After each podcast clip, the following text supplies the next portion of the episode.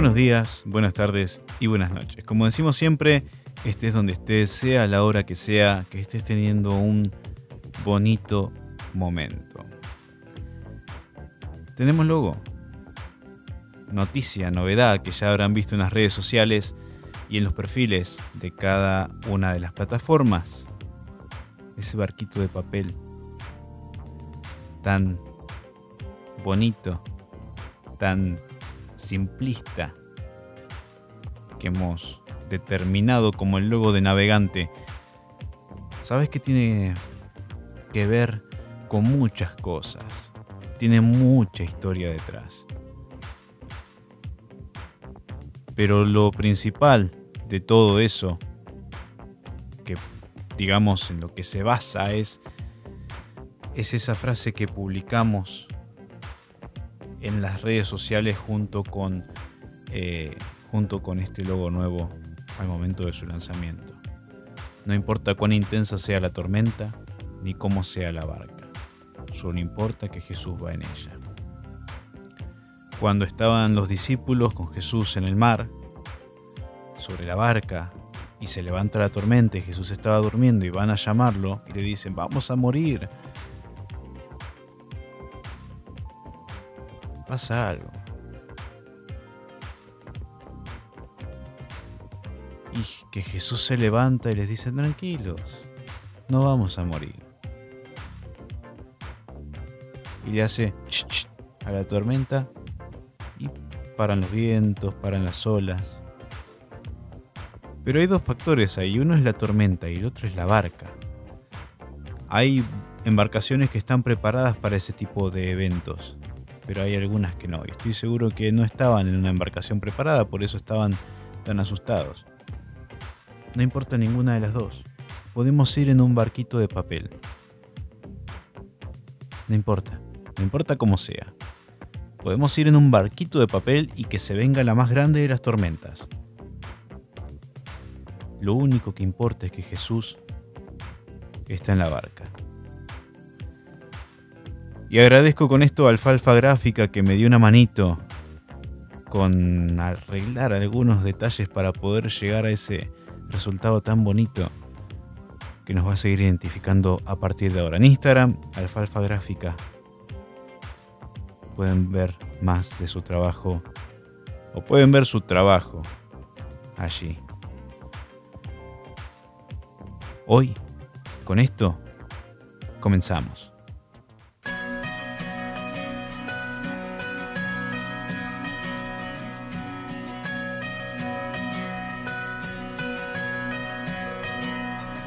Yo esté en el valle de la muerte y dolor, tu amor me quita todo temor. Y si llego a estar en el centro de la tempestad, no dudaré porque estás aquí y no temeré del mal, pues mi Dios conmigo.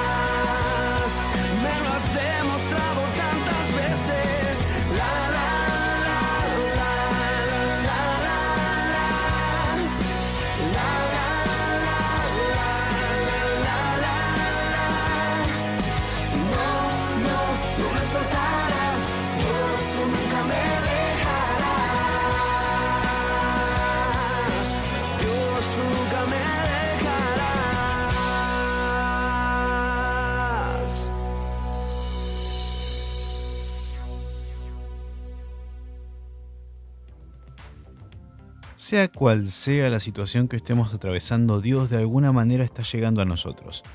Todos los días, en cada ocasión. Y venía pensando en algo que me pasó hace ya varios años con una persona muy grata para mí, un amigo. Cuando yo estaba, procedo a contarlo, ¿no? Cuando yo estaba en la secundaria, tendría 13, 14 años, había visto en algún lugar, probablemente en Facebook, o puede ser que en un, eh, en un libro, había visto una foto y un nombre de una persona. Y junto con muchas otras fotos y nombres de otras personas. Esa foto y ese nombre me llamó la atención y sentí que tenía que orar por ese hombre. Yo tenía, como decía recién, 13, 14 años, estaba en la secundaria y viendo cosas me crucé con alguien que no conocía. Yo no lo conocía. Pero sentí que tenía que orar por esa persona. E inmediatamente cuando vi esa foto dije, tengo que orar. Automáticamente. Así que empecé a orar por él. Durante bastante tiempo, un transcurso de varios meses. En ese transcurso de meses hay días en los que yo estuve mejor y días en los que estuve peor, tanto yo, yo personalmente, anímicamente, como en mi relación con Dios. Entonces, más o menos, pero siempre estuve orando por Él. Hasta que un día me olvidé. Un día ya no oré más. Y por él, ¿no? Seguía orando por otros motivos, pero un día, un día me olvidé totalmente de eso. Y pasó el tiempo. Cuando yo cumplí 19 años, o sea, como 6 años después,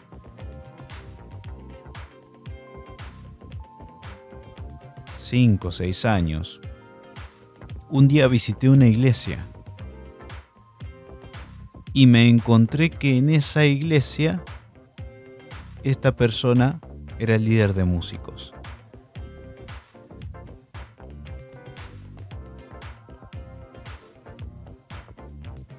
Empezamos a conocernos, se empezó a formar una relación. Y un día conversando le pregunté, ¿vos trabajabas en tal lugar? ¿Por qué? Porque después de, en, ese tiempo en el que yo estuve orando por esta persona, yo hice un cambio de escuela. Llego a una escuela, me pasé a otra. Y en esa otra escuela me lo crucé un par de veces desde lejos. Lo vi de lejos un par de veces y dije, hey, ese es el tipo por el que yo estoy orando.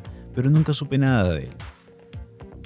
Entonces, seis años después, cuando lo conocí, le pregunté un día, ¿vos trabajabas ahí o estabas estudiando? Y me dice, no, no, yo, yo trabajo en esa institución. Me dice, ¿por qué preguntas? Y le conté lo que me había pasado, que un día había visto su foto y su nombre completo, completo, eh, nombre, primero y segundo nombre y apellido, completo. Lo sabía, lo, supe, lo supe siempre.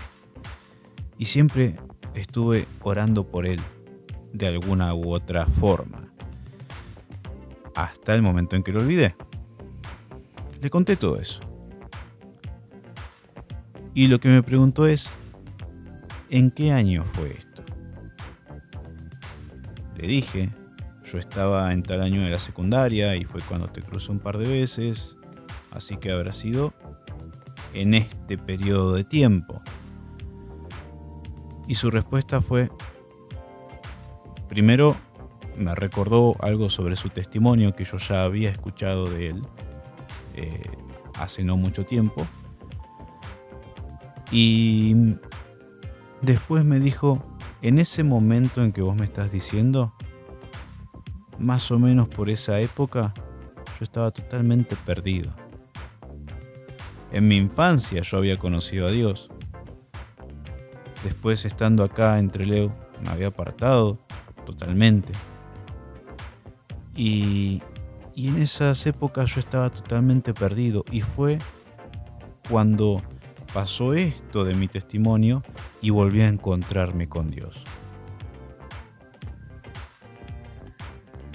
Dentro de su testimonio, lo que pasaba en ese momento es que él eh, se empezó a sentir muy mal un día en una situación y vio o escuchó a su madre orando por él.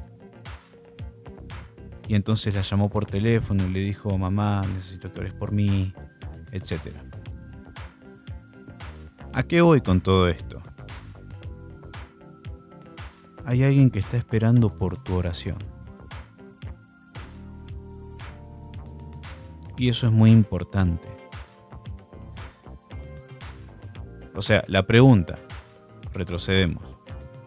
¿Estás orando? ¿Orás a diario? ¿Alguien te pidió oración, ¿lo estás haciendo? Es muy importante, porque muchas veces, o podrías incluso haber visto a alguien, haberte cruzado con alguien y, y decidir, voy a orar por tal persona. ¿Lo estás haciendo? ¿Te pusiste una meta hoy de orar por alguien en particular? ¿De bendecir su vida? Y no es cualquier cosa. Porque cuando yo conocí a esta persona, me enteré que cuando yo vi su foto y empecé a orar por él, él estaba en las drogas. Y para la época en la que yo me lo crucé un par de veces, que fue posterior de eso, que yo dejé de orar por él, que me olvidé de esta persona, él ya había vuelto a la iglesia. O sea que el transcurso de tiempo en el que yo estuve orando fue cuando ocurrió ese cambio en su vida. No significa que ese cambio ocurrió por mí. Pero si no era yo el que estaba orando por él, iba a ser alguien más. Seguramente eran varias personas las que estaban orando. Su madre, por ejemplo. Pero es es muy necesario que nos hagamos cargo de lo que Dios espera de nosotros. Lo que hemos dicho muchas veces, ¿estás en el lugar en el que Dios quiere que estés? ¿Estás haciendo lo que Él espera que hagas? ¿O estás haciendo la tuya? Si vamos a la Biblia, en Números capítulo 22, hay una situación en la que Dios hace hablar a una burra. O sea, a un animal de carga. Dios hace a un animal hablar porque el profeta andaba en la suya. profeta con los ojos en otro lado. No estaba escuchando evidentemente. Tenía sus ojos cerrados. No estaba escuchando lo que Dios estaba diciéndole. No estaba prestando atención, digamos. Entonces Dios tiene que hacer hablar una burra. Vos podés ser el profeta que no está haciendo lo que debería estar haciendo, o podés ser la burra. Yo prefiero ser la burra. La verdad. O sea, me encantaría ser el profeta y estar atento, ¿no? Es, obviamente no, no, no voy a convertirme en cuadrúpedo, pero cuando pienso en esta historia que acabo de contar, con esta persona y cómo, cómo se sorprendió él cuando yo le dije, yo estaba orando por vos en ese momento, no tenía idea de quién eras, no te conocía, pero en algún lugar me apareció tu nombre y tu rostro y yo empecé a orar por vos. Resultado, seis años después, nos conocemos en la iglesia, él es el líder de músicos y me dice, en esa época yo estaba perdido y fue cuando volví a encontrar a Cristo. No sabes hasta dónde puede llegar tu oración. Capaz hoy estabas viendo redes sociales y viste en Instagram a un predicador que está en el Amazonas, ¿no? Alguna frase de esas que publican con una foto de él. Bendecilo. No leas solamente la frase. Porque el poder de la oración es tan eficaz y es, además, es una herramienta que cruza fronteras y que va más allá que cualquier medio de comunicación. ¿Querés saber qué es más rápido que la luz? La oración. Es lo único que puede ir más rápido que la luz. O sea, no se conoce otra cosa que sea más rápida que la luz. Salvo la oración. Es la verdad. Porque cuando soltás una palabra de bendición, eso llega esté donde esté. Puede estar del otro lado del mundo. Va a llegar. Y vos dirás, bueno, pero no lo conozco, no sé quién es. Eso no importa. ¿Qué está esperando Dios de vos? Que te llenes y te rodees de amigos y hagan cosas de amigos y, sí, que se bendigan entre ustedes, que se incentiven entre ustedes. Eso está bien. Pero ¿qué más está esperando Dios de vos? Cualquier cosa buena que puedas hacer, no solamente a los que te rodean, porque muchas veces cuando hablamos de cosas buenas que podemos hacer, pensamos en nuestra casa, en nuestro barrio, en las zonas por las que solemos circular. Y obviamente, como dice la Biblia, en lo poco has sido fiel, sobre mucho te pondré. Lo que Dios espera es que primero seamos evangelistas en nuestro barrio, en nuestra casa, misioneros eh, en nuestra zona, en nuestro lugar de trabajo. Después Él nos va a llevar a otro lugar. Pero decime, si estás viendo tu Instagram y de pronto te, te encontrás con una publicación de que están pidiendo, recaudando unos misioneros, una familia misionera que está en, en, en, qué sé yo, en España y que va a viajar hacia Marruecos. Bueno, vamos, que va a ir a China. Vamos a ir un poco más allá. Vamos a ir un poquito más lejos. y que es una situación complicada y, y, y vos decís, bueno, o sea, no tengo 300 dólares para donarles. Pero puedes dedicar aunque sea dos palabras para bendecir a esa familia y el trabajo que van a hacer. No espera eso Dios de vos.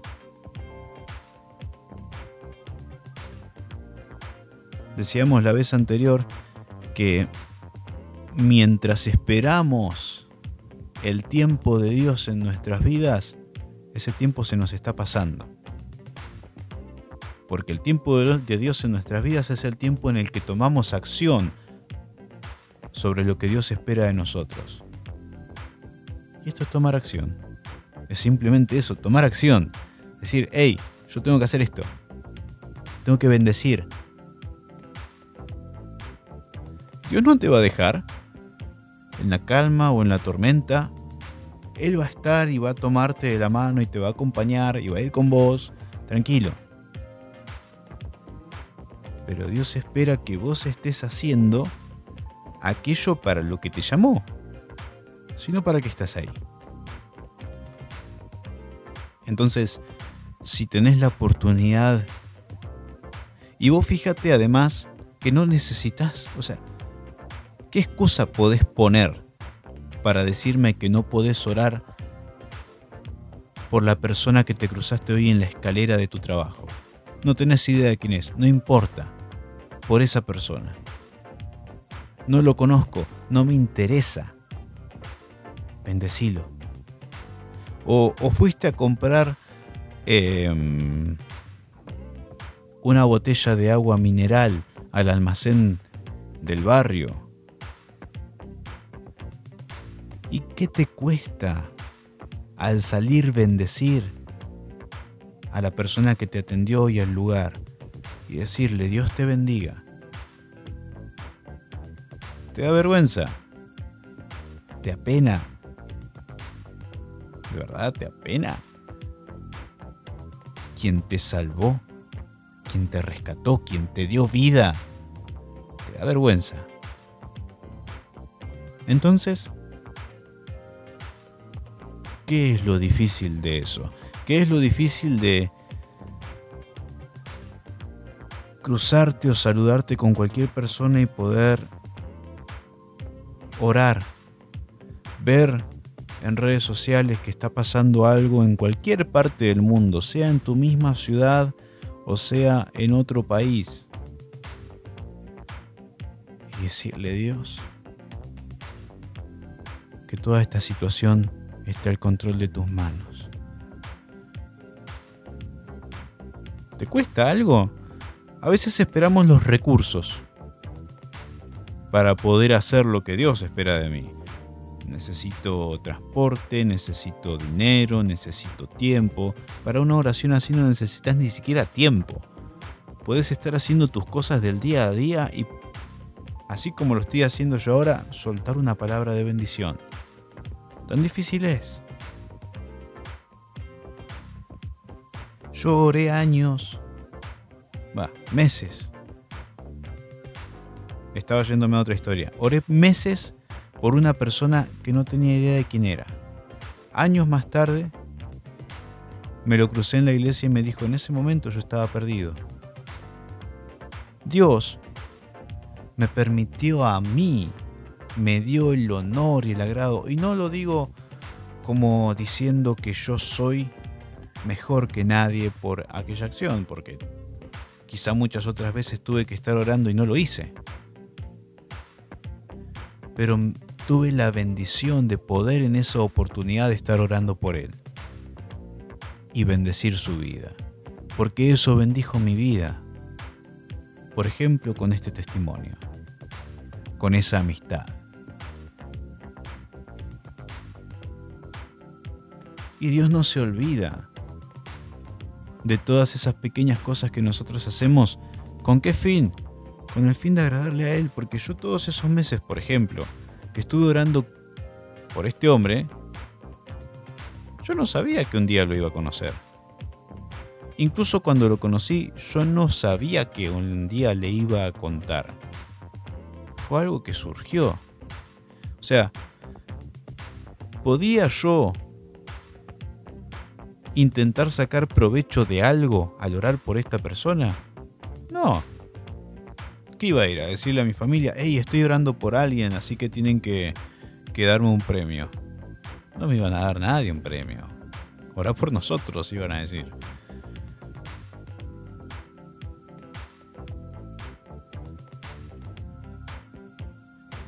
No buscaba nada. Pero, y, y mirá, vuelvo a lo que alguna vez dije.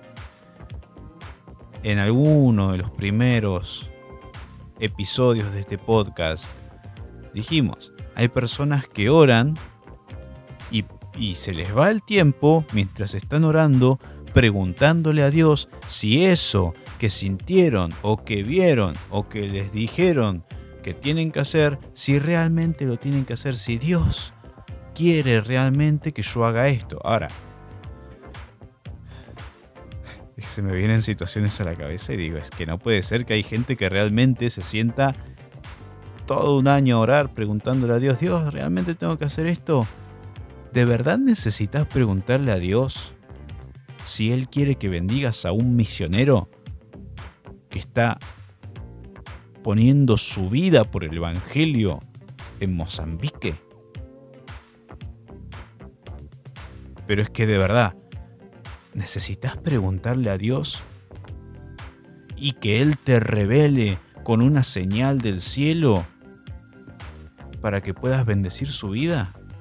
Porque yo conocía gente que realmente oraba preguntándole a Dios cosas así y esperando la señal de Dios en asuntos como ese. Y no hay algo más absurdo que estar preguntándole algo como eso a Dios. Deja de perder el tiempo. O sea, podés preguntarle, hay otras cosas en las que podés preguntarle y esperar señal, sí, pero no en cosas así.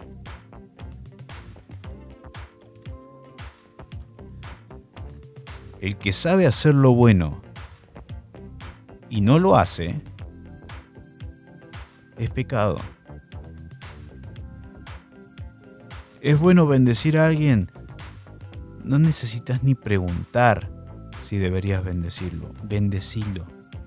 Si no lo haces, es pecado. Punto.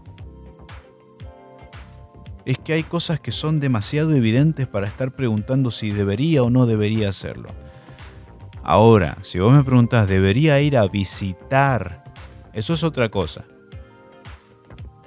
Pero no podés estar todo un año orando, preguntando si deberías orar por una situación. Porque para cuando pasó todo el año y Dios te dijo, sí, dale, orá, ya la situación se resolvió hace seis meses. O sea, Dios ni se gasta en responderte eso porque, o sea, si vos no orás, va a orar alguien más. Listo. Dios no va a gastar o perder el tiempo en cosas absurdas como esas. A los que oren, Dios los va a poner ahí, va a decir, bueno, acá tengo a los que oran. Y a los que no oran, y bueno, ahí están, los que, son los que no oran, los que están siempre preguntando si deberían estar orando. O sea, son los que le, le piden permiso a un pie para mover el otro. ¿Estás donde Dios espera que estés? ¿O estás perdiendo el tiempo con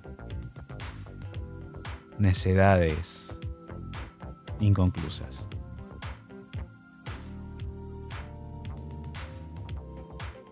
Y es que hay cosas que realmente parecen tomadas de pelo. ¿Querés bendecirme? Yo te voy a bendecir. Mirá, no sé, ¿Quién está escuchando este audio? ¿Dónde estás? ¿Cómo te llamas? ¿Qué hora es? No me interesa tampoco. Te bendigo a vos y tu familia y tu casa y tu trabajo. Todo va a estar bien porque Jesús está en la barca. No necesito saber quién sos. Ni tu edad, ni tu sexo, ni tu nacionalidad. No necesito nada de eso. te bendigo en el nombre de Jesús. Y Dios está bendiciendo todas esas áreas de tu vida. Y fíjate que no me cuesta nada. Ahora te pregunto, ¿a vos te cuesta algo? ¿Bendecirme a mí o bendecir a tu jefe o tu compañero de trabajo o esas personas que a veces hasta te dan ganas de no volver a cruzarte en la vida? Por el motivo que sea. Bendecilo. ¿Qué es más fácil? ¿Tener la espina ahí clavada por alguna situación o decirle, Señor, bendecí a esta persona? Cuídalo, cuídala, abrazá. Llena de tu amor su corazón. Dios no está esperando que le preguntes si tenés que hacer una buena acción. Dios está esperando que seas lo suficientemente maduro e inteligente para saber discernir en que esto lo tengo que estar haciendo. Y Dios está esperando que vos estés haciendo lo que tenés que hacer.